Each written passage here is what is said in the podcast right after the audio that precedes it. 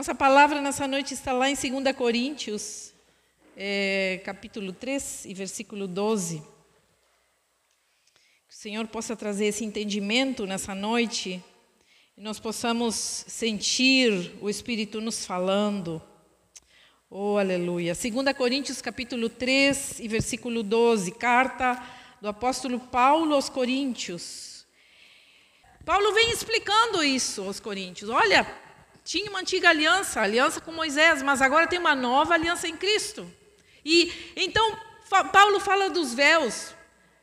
Paulo fala de que aquele, aquela antiga aliança com Moisés tinha ficado no passado, pertencia ao passado de Israel, já não fazia parte do presente e também nunca faria parte do futuro.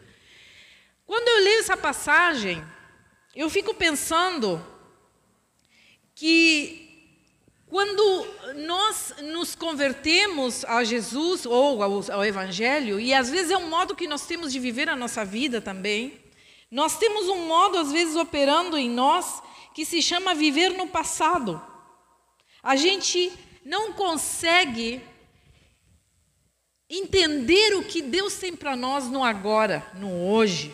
A gente não consegue entender o propósito da nossa vida no agora, no hoje. A gente vive olhando para trás e dizendo como era bom antes, ah, como era bom.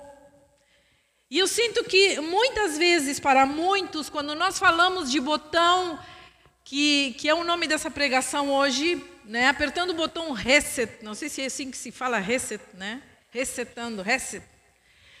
Quando nós pensamos em apertar o botão reset, que na verdade dentro dos computadores ou das, dos nossos smartphones, é, para alguns é até o botão do pânico, né? Porque Deus o livre apertar aquele botãozinho que nos celulares antigos começava a gente perdia todas as informações. Hoje parece que a gente tem que passar por vários processos para chegar ali. Mas quando nós apertamos esse botãozinho vermelho, nós sabemos que vamos perder todas as informações que já tinha naquele lugar e nós vamos ter que colocar novas coisas. Aí a gente perde lista de contato, a gente tem uma dor de cabeça porque a gente, mas a gente sabe que vamos ter que começar tudo de novo. Eu penso que para muitos o verdadeiro botão do pânico é esse botãozinho vermelho, perder toda a informação e conteúdo que tanto tempo nos fez ficar ali presos àqueles conceitos, presos, presos ao passado. Mas às vezes lá dentro da nossa entranha a gente ouve aquele desabafo que diz: "Ah, mas como era tudo melhor antigamente?" E eu me pergunto: será que realmente era melhor antigamente? Será que realmente tudo era melhor? Eu leio às vezes textos lá nas redes sociais que anhoram o passado, dizem assim, ai, porque você que se criou comendo bala soft e se criou é, catando vagalume no mato e não sei o que, então você pertence a uma geração especial que esfolava os joelhos, que não tinha internet, como uma glamorização de algo que ficou no passado. Eu não vou dizer que não era bom, que bom que a pessoa sente que foi bom, glória a Deus por isso. Mas por trás de um pensamento assim, existe também um pensamento de que agora tudo é horrível. Agora tudo é pior, nada é como antigamente, nada é tão bom quanto era. Ah, se eu voltasse lá atrás. Ah, se eu conseguisse resgatar o passado. Ah, se eu conseguisse escrever a minha história de novo. Como eu faria diferente tudo de novo? E eu penso que muitos de nós, se Deus nos desse a oportunidade de uma folha em branco para fazer a nossa vida, escrever a nossa vida novamente, muitos de nós que estamos aqui sentados diríamos: ah, eu ia fazer tudo diferente do que eu fiz. E eu quero te dizer uma coisa nessa noite, amados e amadas: nós não faríamos nada diferente, nós íamos fazer tudo igual. Sabe por quê? Porque foram essas vivências esses sofrimentos, essas cabeçadas, porque a gente é cabeçudo, como dizem na minha família, né, quando a gente faz alguma bobagem, diz, eita, cabeçudo. Sabe, essas cabeçadas foram as que nos fizeram chegar no aqui hoje.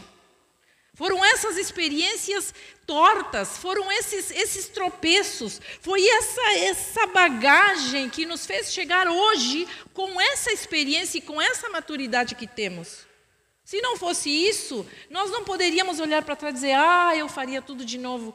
Porque nós não teríamos essa bagagem. Nós íamos sair do zero de novo e a gente ia passar pelas mesmas coisas, nós íamos fazer as mesmas escolhas, nós íamos dar as mesmas cabeçadas, nós íamos sair pelos mesmos caminhos tortos, nós íamos falar as mesmas bobagens, nós íamos fazer os mesmos erros. Então, se alegre no Senhor de que até que o Senhor tem conduzido sua vida e diga: Senhor, obrigado pela minha vida, porque aquilo que eu passei era necessário. Você pode glorificar a Deus por isso? Oh, aleluia! Era necessário para a gente aprender, era necessário para a gente amadurecer, era necessário para a gente entender o que não entendíamos. Hoje nós olhamos e puxa, às vezes nós mães olhamos para os nossos filhos e dizemos, ai meu Deus, como eu errei, como eu tinha que ter feito isso, ter feito aquilo.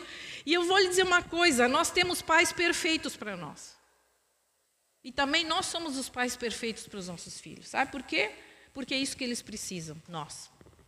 É isso que nós precisávamos, os nossos pais. Com todos os seus erros, com todas as suas equívocos, com todos os seus problemas. Nós precisávamos daqueles pais para ter estas vivências que nos fizessem chegar até aqui nesse modo fortalecidos, saudáveis, fortes, quando a gente diz como é bom antigamente, nós precisamos também olhar que tinha outras coisas que não eram tão legais. E que graças a Deus nós evoluímos, a humanidade evoluiu e nós temos outras outras coisas. Agora já estamos falando de inteligência artificial e a gente já está com medo.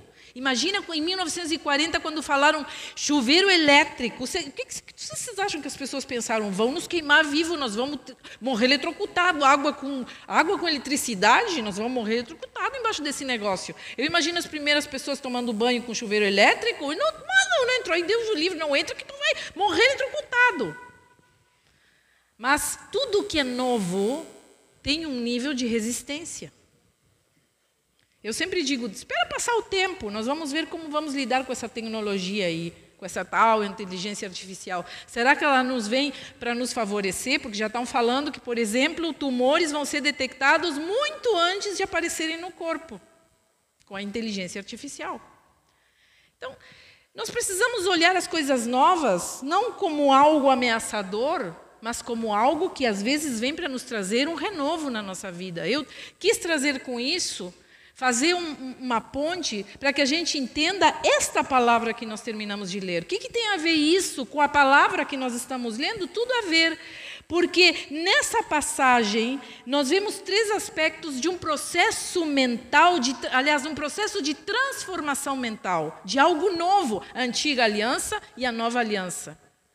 O antigo jeito de tomar banho e o novo jeito de tomar banho. O antigo jeito de a gente cozinhar e o novo jeito da gente cozinhar. O antigo jeito de limpar é, algumas partes do corpo e o novo jeito de usar o papel higiênico. Você entende o que eu estou falando? Paulo está falando disso, ele está dizendo havia um antigo jeito de fazer as coisas, mas agora em Cristo vem algo novo. E nós precisamos transformar a nossa mente e nós precisamos deixar que o Espírito transforme conceitos antigos. Então, ele fala três aspectos que eu queria abordar nessa noite, porque nós achamos que, que, que, que, que toda espiritualidade tem que passar é, muitas vezes na emoção. Se, se, se eu senti aquela emoção, então eu fui transformado. E eu diria, geralmente a, a verdadeira espiritualidade ela não passa por nenhuma emoção, ela passa por um processo mental que a gente entende para que fomos chamados. Nós entendemos um propósito, nós entendemos o que realmente estamos fazendo nessa vida. E então Paulo fala de conversão. Ele diz ali claramente que precisa haver uma conversão para que a gente entenda esse novo pacto, esse novo jeito de ver a vida. Porque tem a ver com um processo a conversão. É um processo, não é um sucesso, não é uma coisa só, não é um objetivo totalmente alcançado, tipo, me converti, agora não preciso fazer mais nada, agora está tudo ok. Mas é o início de um grande processo que é concebido a cada dia. Eu preciso conceber a minha conversão todos os dias da minha vida, senão estou frito. Vou ficar dizendo como é bom, como era bom usar papel higiênico, aliás, jornal em vez de papel higiênico. Porque eu não entendi que meu processo de conversão deve ser um desafio de todos os dias. É a entrega a um propósito, um compromisso com um novo estilo de vida, Paulo está falando. Paulo está falando que se trata de uma santificação, de uma separação. Não como nos ensinaram em algum tempo atrás na igreja, nas igrejas. Ah, nos ensinaram que santificação era não ir em alguns lugares onde estava o mundo.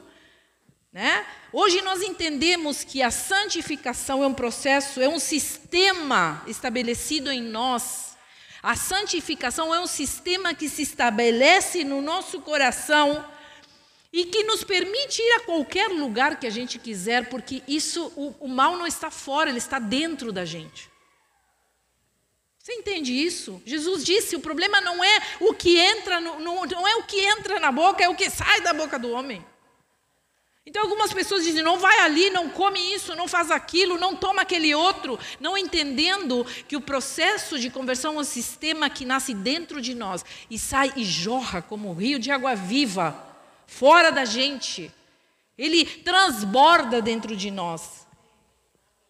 E faz com que a gente mexa essas questões culturais que nós aprendemos há 500 anos atrás. Ah, mas na época do pastor Elivelton, a gente orava assim sim. Mas, gente, sabe, a palavra foi revelada e é revelada a nós dia após dia, porque é um processo. Nós não chegamos no fim ainda. Nós precisamos entender que estamos nesse processo. Que esse sistema que a gente aceitou Jesus é só o início de algo que vai indo de glória em glória. Que vai indo de momento em momento de experiências com Deus e que vai renovando a nossa mente e vai transformando o nosso interior. Ah, glória a Deus quando a gente entende isso. Que coisa boa. É um sistema de Deus, é um sistema também que quando Deus olha para fora da gente, quando Deus olha o sistema desse mundo, eu diria, Deus odeia o sistema desse mundo. Não há nada nesse mundo bom no sistema, porque ele está impregnado do pecado, do, das, de mentalidades pecaminosas. Mas quando nós estamos em Cristo, quando nós entendemos que Deus odeia o sistema, mas Ele ama o mundo, ama o pecador.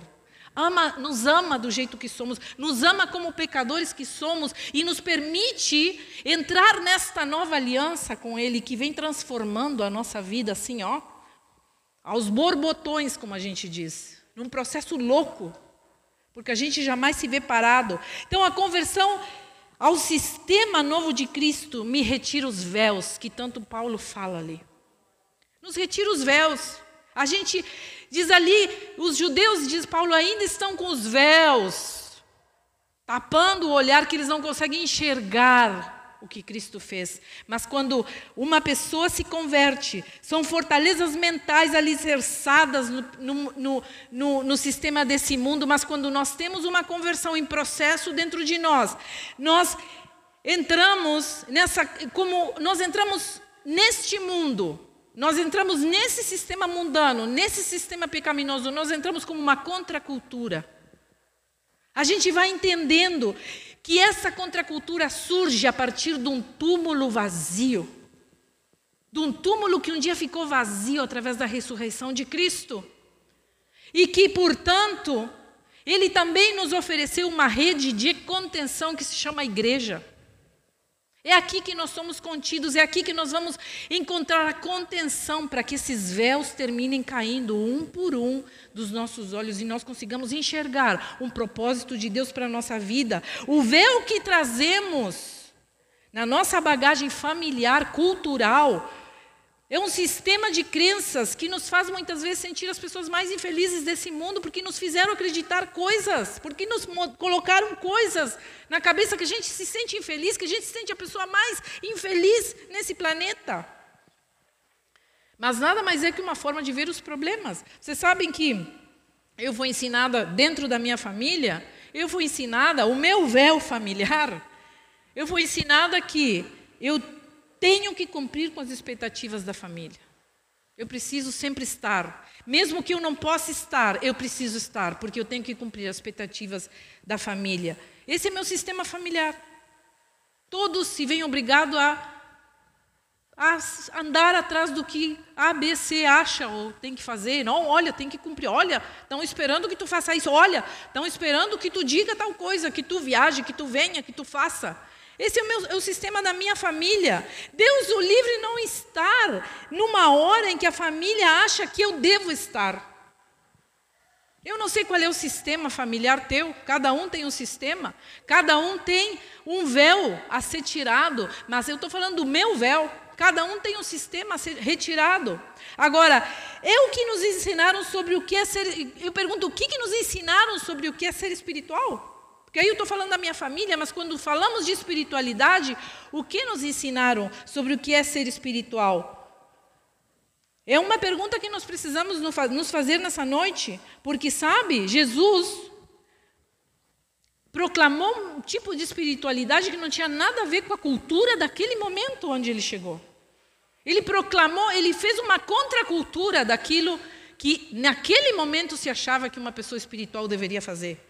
E havia uma expectativa, havia uma cobrança sobre ele. E ele disse assim: não, isso aqui não é. Não, eu não me amoldo a isso. Eu vim para fazer outra coisa. Eu vim para fazer uma coisa nova. Então, Jesus, e olha só, Jesus proclamou a boa nova e, no entanto, foi rejeitado. Ele foi rejeitado. E ele não foi rejeitado porque porque não fosse uma coisa boa, mas ele foi rejeitado porque era uma coisa que nova. Era uma coisa boa que Jesus veio trazer, muito bom, mas sabe? O sistema antigo não permitiu, o véu antigo não permitiu que eles enxergassem as boas novas. Porque era mais importante se agarrar ao passado do que fazer algo novo. A coisa boa era vista como uma ameaça. Então, eu pergunto nessa noite: quantos de nós estamos querendo realmente receber algo novo de Deus? Ou vocês estão me ouvindo aí para aprender algo novo só porque tenho que ouvir a palavra essa noite? Que teu coração nessa noite possa estar tão, tão receptivo ao Espírito Santo que tu possas dizer: Eu quero aprender algo novo essa noite. E eu não tenho medo das coisas novas, porque eu vou questionar aquilo que me foi ensinado. Eu, eu, eu, eu entendo que o novo vem para me trazer mudança, só que a gente não quer mudanças, a gente tem medo de mudar. A gente tem medo de sair da formatação em que vivemos há 500 anos. Nós temos medo das coisas novas. De repente, Deus está fazendo uma coisa boa, nova. Oh, glória, aleluia, transformando a nossa vida, mas a gente tem medo, porque é novo, não conhecemos. O que, que vai acontecer se eu sair desse relacionamento? O que, que vai acontecer se eu sair desse emprego? Vou fazer outra coisa nova que eu não sei o que, que é. São medos. Mas quando o Senhor Jesus transforma a nossa mente, nós entendemos, Senhor, se é para ser bom, eu abraço o novo mesmo que eu não conheça. E me desapego daquele sistema antigo. Porque até aqui não está sendo legal, Senhor, não está sendo bom. Minha vida está andando em círculos. Então eu corto com as coisas do passado.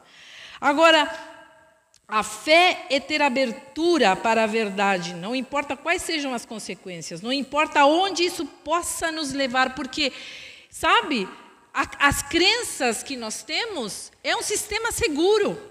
Nós nos sentimos seguros nos sistemas que temos de crenças. E, mas a fé é insegurança. Quando nós andamos num caminho de fé, nós nunca sabemos o que vai acontecer, porque é por fé. É uma coisa insegura. Eu não sei como vou viver amanhã. Eu não sei o que vai acontecer porque estou nas mãos de um Deus poderoso que está me guiando e Ele sabe da minha vida. Então eu não tenho medo. Eu prefiro deixar aquela velha segurança que não me oferece nada e que está fazendo que minha vida fique uma droga e seguir nesse, nessa renovação que o Senhor traz para mim e seguir dependendo do Espírito Santo que me traz frescor todos os dias, do que ficar nesse velho sistema de crenças. Precisamos, queridos, levantar os véus. Porque quando o Espírito Santo vem na nossa vida, ele nos propõe coisas novas, sabe? nos propõe coisas novas, a gente precisa estar aberto a isso. E aqui eu não estou falando, porque de repente na sua cabeça você está pensando assim: ah, então, pastor, eu vou engolir tudo porque é bom, é novo. Não, eu não estou dizendo isso. Eu estou dizendo que nós, diante das coisas novas, que a gente já não vai botando um pé assim, não. Eu estou dizendo você questione as coisas novas. Devemos questionar. Mas dentro desse questionamento nós possamos ter o coração aberto para reter o que é bom. Dizer, bom, isso me serve, isso é bom, eu sigo por esse caminho. Eu continuo andando por esse lugar, porque às vezes essa postura de que o que era bom é melhor, o que é antigo era melhor, o que se fazia 500 anos é melhor, nos coloca numa postura teimosa. A gente fica teimoso, a gente fica batendo o pé com o que Jesus quer fazer na nossa vida através de uma nova aliança. E nós ficamos batendo o pé que nem os judeus. E nos fechamos para aquilo maravilhoso. Eles tiveram contato com Deus encarnado. Que privilégio!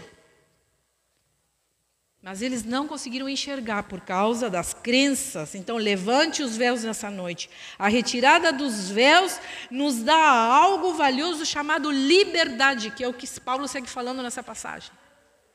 Ele fala de conversão, ele fala de véus, ele fala somos livres, porque a retirada dos véus nos traz liberdade. Oh, glória a Deus! Liberdade, amados. Liberdade do quê? Quando nós temos contato com Jesus e quando nós somos livres, nós temos contato com a verdade, com o que é autêntico, nós somos livres para não ser mais falsos, para ser falsi andar na falsificação da fé, porque a vida a vida do Espírito em nós nos traz essa liberdade, porque nos traz também a verdade de Cristo, a verdade do Espírito. Então nós vamos caminhando na verdade e também na liberdade. Aqui eu não estou falando de libertinagem, estou falando de conhecimento. Liberdade quando nós quando nós conhecemos, quando nós vamos aprendendo, quando nós vamos nos libertando de conceitos antigos, nós vamos ficando livres Outro dia eu ministrava uma pessoa que ela me disse assim: Poxa, parece que me tiraram 500 quilos de cima. Claro, pois o sistema de crenças te fez colocar 500 quilos em cima de ti de culpa, de negação daquilo que precisa ser mudado, e nós vamos carregando aquele fardo. Mas se trata da liberdade de não se sentir responsável também pela mudança dos outros. Ó, oh, preste atenção. Porque também nos ensinaram nesse sistema de crenças antigos que nós somos responsáveis pela mudança dos nossos filhos, pela mudança do nosso cônjuge, pela mudança do vizinho da frente, pela mudança do gato do vizinho, pelo cachorro que mora na casa da frente. Nós somos responsáveis pela mudança dos outros e as pessoas nos cobram. Ai, tu não viste, mas foi teu filho, olha o que teu filho está fazendo. E eu digo assim: eu educo filhos até os 17 anos, depois não sou mais mãe que educa. Não sou mais mãe responsável. Então eu não, eu não tenho, eu não tenho, eu sou livre. Porque eu não sinto o fardo da responsabilidade de querer mudar alguém à força, na minha força. Tu tens que mudar, tu tens que mudar. E eu tenho um marido do lado que eu fico cobrando, cobrando, cobrando mudanças. E a mudança nunca vem e não vai vir. E não vai vir. Acorda! Como que não vai vir, pastora? Não, não vai vir. Porque quem decide mudar é a pessoa. Não sou eu que determino, eu não decreto mudanças para as pessoas. É, é impossível mudar alguém. As pessoas não mudam pela nossa bela cara. As pessoas não mudam porque estão constrangidas a mudar. Aliás, até por constrangimento, às vezes pode surgir alguma mudança, mas em pouco tempo nós vamos ver tudo acontecendo novamente porque não houve uma verdadeira mudança, uma transformação. Então, sabe aquela amiga que te procura só quando está na pior? Te liga só quando está na encrenca? Sabe aquele parente que te coloca toda a responsabilidade em cima e diz assim: Oh, eu estou com tal problema, resolve para mim. Sabe? E nós, ai, sim. E a gente se sente responsável por coisas que não nos pertencem. Sabe aquele filho adulto que já tem idade, marmanjo? Que já tem idade para fazer a sua vida, ser independente, mas a gente segue embalando o bebê no colo e se sentindo responsável. O que vai ser da vida dele se eu, se eu, sair, se eu largar ele? Sabe o que vai acontecer com ele? Ele vai crescer. E ele vai tomar jeito e a vida vai lhe ensinar como tem que andar com suas próprias pernas. Não se sinta responsável. Você não é responsável. Então, quando nós entendemos que esse véu cai, a gente não se responsabiliza mais pela mudança de ninguém. Assim como ninguém é responsável pelas minhas mudanças. Nessa noite eu decreto, e eu convido que todos nós façamos isso, eu decreto que eu sou responsável pelas minhas mudanças. A única responsabilidade que eu tenho é comigo mesmo. Comigo mesma. É a única responsabilidade que eu tenho. Porque esse amor que nós dizemos que amamos, por isso estamos ali. Ah, eu estou aqui porque eu amo a pessoa. E eu, e eu acredito que um dia vai mudar. Sabe esse amor, amados? Não é amor, é um amor que sufoca. É um amor que mata, é um amor que destrói, que nos destrói. É uma autoaniquilação onde criamos codependência. A gente vai dependendo daquele relacionamento que é uma droga. Mas a gente segue agarrado. Porque nos disseram um dia que aquilo tinha que ser assim e nós acreditamos. E nós ficamos esperando que as coisas mudem. Então, nos cercamos de vampiros emocionais, vão nos sugando e a gente chega, termina o nosso dia, nós estamos cansados. Nós não temos forças, às vezes, nem para tomar um banho. Porque nos tiraram todas, nos drenaram toda a nossa energia, os vampiros emocionais que nos rodeiam todos os dias. Drenaram a nossa energia. E a gente está sempre cansado. E às vezes as pessoas nos perguntam: Fulana, por que, que tu está tão cansada? Tu dormiu bem essa noite? Tu até cestou de tarde, tivesse um final de semana esplendoroso? Porque você está rodeado de vampiros emocionais que sugam toda a tua força e tua energia. Sabe, Jesus foi muito claro nisso. Chegou uma hora que ele chegou e olhou para os discípulos e disse: Olha, vocês estão livres, querem ir embora? Eu chamei vocês, vocês quiseram vir, ele não obriguei ninguém. Eu penso que Jesus falou assim. Aqui já estou dizendo uma coisa que Jesus não falou. Mas eu acho que ele pensou assim: bom, eu chamei vocês doze, beleza, estão todos aqui. Eu chamei, vocês vieram porque quiseram, mas agora, hoje eu digo para vocês: querem ir embora? Podem ir, vão embora. Estão livres, eu não prendo ninguém. Olha, Jesus fez isso, que era Deus. Tá? E aí Pedro sai com aquela, né? Aquela revelação tremenda, Senhor, aonde iremos? Se só tu tens palavras de vida eterna. Aonde nós vamos ir, diz Pedro. Entende? Então Pedro ali decide ficar naquele lugar. Então diz assim: bom, então vamos. Ah, vocês querem? Pô, então é assim que nós vamos fazer. Porque estou mostrando uma coisa nova. Porque aqui tem novidade, porque isto aqui é outra coisa, não é aquilo antigo de Moisés, eu estou mostrando um novo caminho. Jesus fez isso e nós queremos ser salvadores da vida das pessoas, obrigando-as a ficar ali. Muda, muda. Resultado: depressão, estresse, exaltão, aprisionamento nas velhas estruturas e por aí vai. Então eu lhe digo nessa noite: descanse, amado. Descanse, não se intrometa, não opine. Onde não se pediu opinião, não dê conselhos a quem não quer. A gente fica se intrometendo na vida dos outros porque acha que tem que falar alguma coisa. Ninguém pediu. Eu tenho esse conceito muito, muito. Jamais alguém que não me peça conselho eu vou dar. Porque ninguém me pediu. Então, não se sinta responsável, não arque com as consequências dos outros. Ninguém pode ser salvador de ninguém. Liberte-se em nome de Jesus. Amém? Porque a religião nos ensina a usar os véus. A religião está sempre nos trazendo isso. Bota o véu, bota a máscara, bota a máscara de que está tudo bem, bota a máscara que tu é uma pessoa de Deus, bota a máscara que está tudo ok contigo e aqui dentro está tudo errado. Sabe? É o véu que insiste em ficar ali. Mas, perdão, nós fizemos um teste essa semana, pedi para vocês fazerem um teste na internet, né? Se você pudesse mudar alguma coisa na Bíblia, o que você mudaria? E a maioria mudou, é, que a maioria votou que mudaria as questões sexuais que a Bíblia fala sobre as orientações sexuais da Bíblia. Houve assim, foi massivo, a maioria votou isso aí. Eu mudaria as questões sexuais. Olha como, pensa um pouquinho, que tem louco por aí que não vai ficar nesse teste. Tem louco por aí que vai mudar.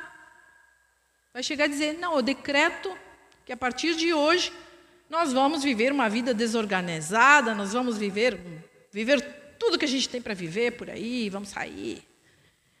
E tem um bando de louco que faz isso hoje, bota uma igreja, bota um cartaz bem grande, enche de luzes um templo e de coisa bonita. e começa a distorcer a palavra. Não gosto disso. Sabe o testezinho que nós fizemos? Tem louco que faz isso. Não gosto disso, não gosto daquilo. Então agora o evangelho vai ser aquilo que eu acho que tem que ser. E nós vamos atrás. E olha, nós mesmos, se pudéssemos, mudaríamos algumas coisas. Tem coisas que nós olhamos na Bíblia e não aceitamos. Tem muitas coisas que a gente diz, poxa, isso aqui é pesado demais. Mas a gente precisa confiar que essa nova aliança nos aponta para um caminho de vida abundante. E tem razão para ser assim. E eu não tenho poder de trocar as, as coisas. Eu não posso chegar e decretar o que, que é bíblico e o que, que não é bíblico, porque o que é bíblico está ali. Então, por que, que eu estou falando isso? Porque nós precisamos cuidar muito o que, que nos ouvimos por aí? Hoje a internet nos traz muita informação, muita. Nós estamos rodeados de informação. Então nós temos que decidir nessa noite o que, que nós vamos ouvir. Nós vamos ouvir o que nós pregamos aqui ou nós vamos ouvir 500 pastores que estão falando lá, bote o véu, bote a saia, não corte o cabelo, não faça isso. Crente que bebe já está lá no inferno. E vão e vão colocando, são, são guardiões da porta do inferno. Né? Você precisa escolher o que, que você vai ouvir. Não é possível a gente ligar a televisão, ligar lá YouTube e escolher qual pregador que eu vou ouvir hoje, qual asneira que eu vou ouvir. É assim que estamos. Nós precisamos ouvir. Bom, eu vou me congregar nesse lugar, eu vou ouvir aquilo que está sendo falado aqui. Porque esse ouvir todo mundo nos traz muita confusão, amados. Nós, nós, terminamos sem saber o que realmente precisa ser feito. Então, olha o cuidado que nós precisamos ter. Quando nós falamos de coisas novas, eu tenho que também ter uma, um, uma direção, eu tenho que ter alguma coisa que me leve. E por isso que Deus nos colocou dentro de um lugar para nos congregarmos. Porque é necessário esse acolhimento dentro de uma comunidade onde se pregue a doutrina, onde se pregue a palavra, eu não gosto de usar doutrina, onde se pregue a palavra e que nós possamos ter confiança naquilo que é falado. Pô, pastor e a pastora falam coisas que eu confio que eles falam. É realmente uma coisa de Deus. Eu não estou dizendo aqui que sou uma pessoa inquestionável, você pode questionar tudo o que você quiser, mas você vai na Bíblia e leia ali.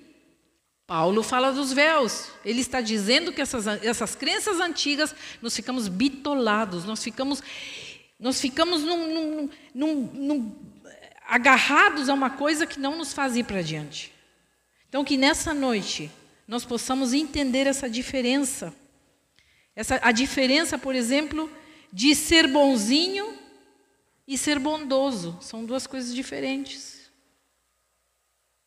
Ser bonzinho não é a mesma coisa que ser bondoso. Ser bonzinho é agradar todo mundo. Ser bondoso é uma pessoa, pessoa que faz o bem, que entende um propósito de bondade para com todos e também de justiça. Puritanismo também não é a mesma coisa que santidade. Puritanismo é uma coisa, é, é, são conceitos morais, mas santidade é esse caminhar com Deus, esse caminhar com Jesus, que vai nos guiando e vai nos levando a um lugar. Porque essa semana nós tivemos que ouvir assim: ó, que igreja é essa que toca essas músicas? E eu pergunto, onde é que está na Bíblia que tem música que é cristã? Eu, não, eu ainda não entendi. Eu trabalho há 30 anos com louvor, eu ainda não entendi a diferença. Eu estudei a palavra, eu já fui, fiz seminários com pessoas que eu entendo que são pessoas de Deus, eu nunca entendi a diferença até hoje. Quero que alguém me diga, traz a Bíblia aí e me mostra que música é de Deus. Ah, são esses louvores que falam de Jesus. Ah, será? Porque tem os louvores que são umas heresias. Que eu não, chega a me dar uma coisa quando ouço. Então, queridos, o que, que é música boa? Música boa é música boa. Tem música boa e música ruim. O pastor falou tão claramente outro dia aqui. Então, que igreja é essa que toca essas músicas? É uma igreja que anda em liberdade, sem véus, sem mentira, sem bobagem. Tem música boa e música ruim, tem música que não dá para ouvir. Até louvor não dá para ouvir. Até louvor não dá para ouvir. Ah, mas o problema é que tu não sabe quem compôs essa música e você conhece a pessoa que compôs o louvor, porque às vezes eu não sei nem em que caminhos anda a pessoa. E depois aparecem as coisas e tu diz: Meu Deus, oh Jesus, sabe? Então tire o véu nessa noite, amado, sabe? Tire o véu, o véu, porque a maior prova de que não tiramos as máscaras ainda, e eu quero que nessa noite finalizar com essa palavra, que a maior prova de que a gente ainda tem máscaras, que ainda nós estamos com véus nos, nos nossos olhos, é a dificuldade que nós temos em estar num ambiente onde se prega o verdadeiro evangelho. Nós temos dificuldade, nós não conseguimos ficar. Dá coceira na gente, porque a gente não consegue ouvir aquilo. É demais, é muita coisa. Eu preciso de uma igreja que me coloque nos eixos. É o que eu tenho ouvido. Tem pessoas que têm chegado para mim e dizem: olha, eu lamento muito. Agora, eu, eu, eu, eu, vejo às vezes que essas igrejas que dizem que colocam as pessoas nos eixos, que, que a gente tanto gostaria, né? Ah, eu vou lá para aquela igreja porque lá sim vão colocar meu filho nos eixos. Né? E às vezes eu olho que tem tudo a ver com como era a nossa família. Sabe como era antigamente na nossa família? Pelo menos eu, na minha família, fui criada meio assim.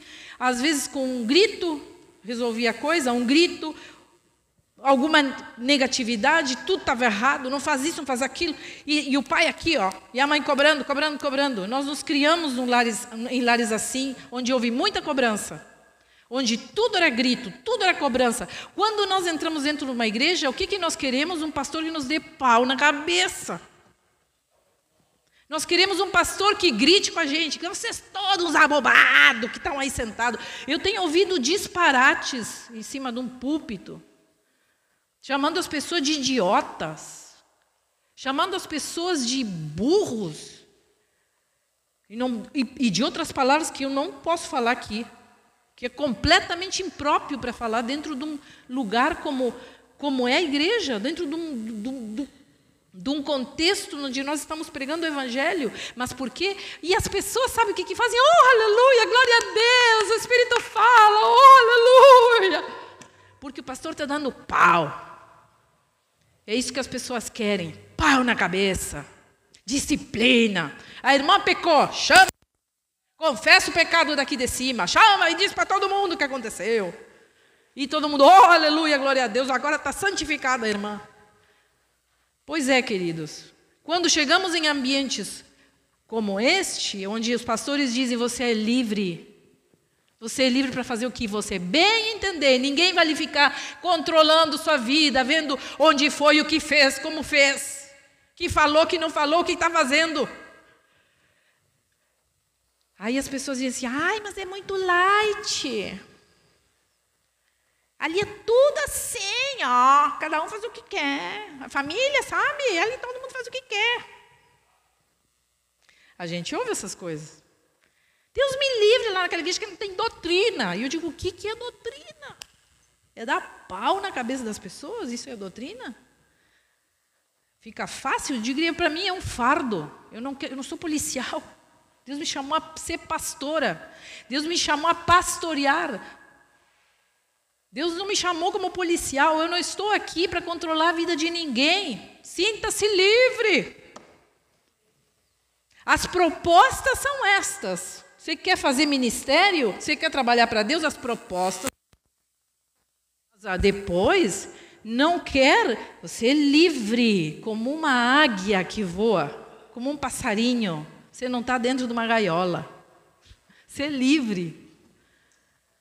Você não está aqui por pressão e não quero que ninguém venha no domingo porque tem que bater o ponto. Porque se você vem para a igreja domingo porque tem que bater o ponto, eu te digo em nome de Jesus, saia da, saia da religião, tire o véu em nome de Jesus. Deixe a máscara cair.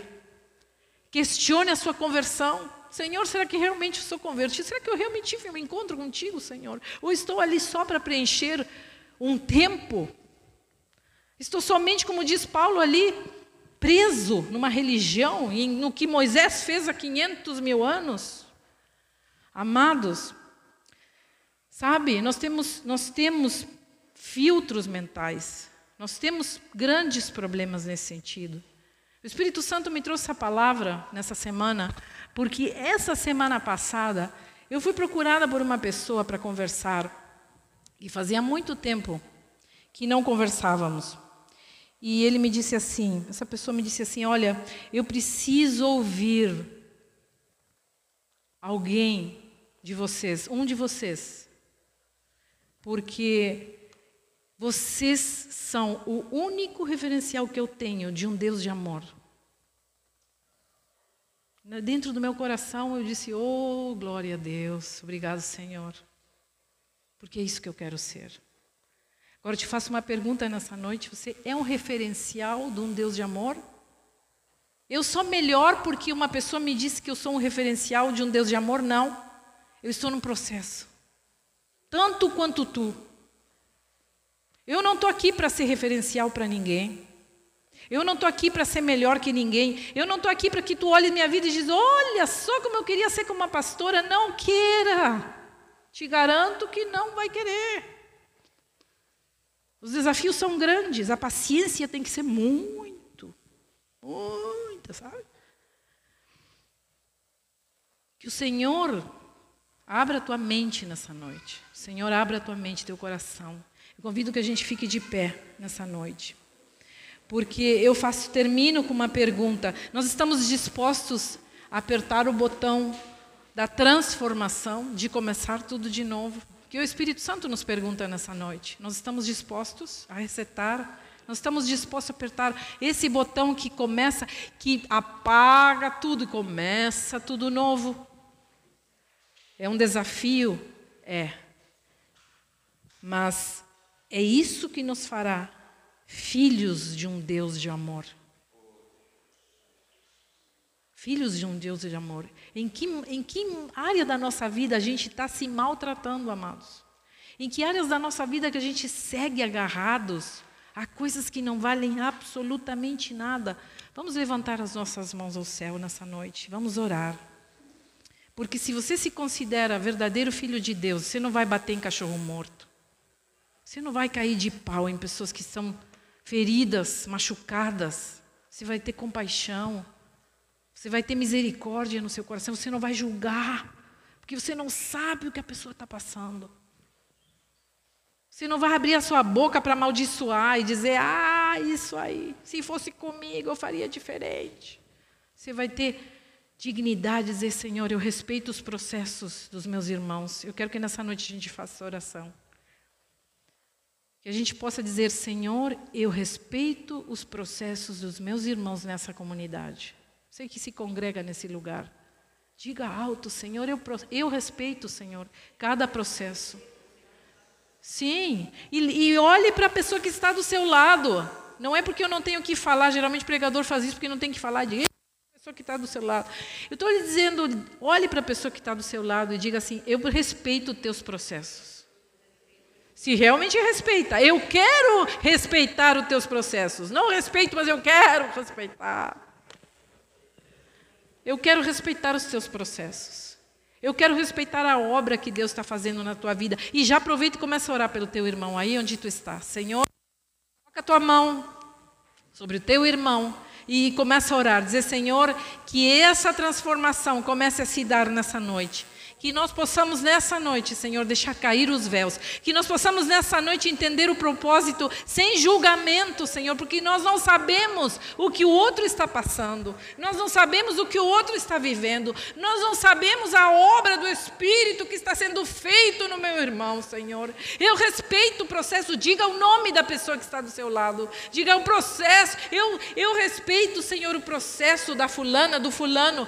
Eu respeito, Senhor, e eu confio creio que tu estás fazendo uma obra linda, grandiosa na sua vida, Senhor. Eu sei que tu conduzirás a sua vida. Ore para que Deus conduza, para que Deus dê uma saída, para que Deus mostre a sua vontade, para que Deus se mostre a essa pessoa que você está orando junto. Ó Senhor, dá um novo, um frescor, traz um frescor, Senhor, Senhor, que um ministério novo seja levantado através da sua vida, que ela possa alcançar tantas pessoas para ti, Senhor, nessa noite. Levante um clamor, levante um clamor aí onde tu estás, em nome de Jesus, em nome de Jesus. Levante aí um clamor, oh aleluia, oh glória ao Senhor. Te damos graças, Pai, te damos graças, Senhor. Levante esse clamor de Senhor, me faz entender. Oh aleluia, aleluia, glória a ti, Senhor.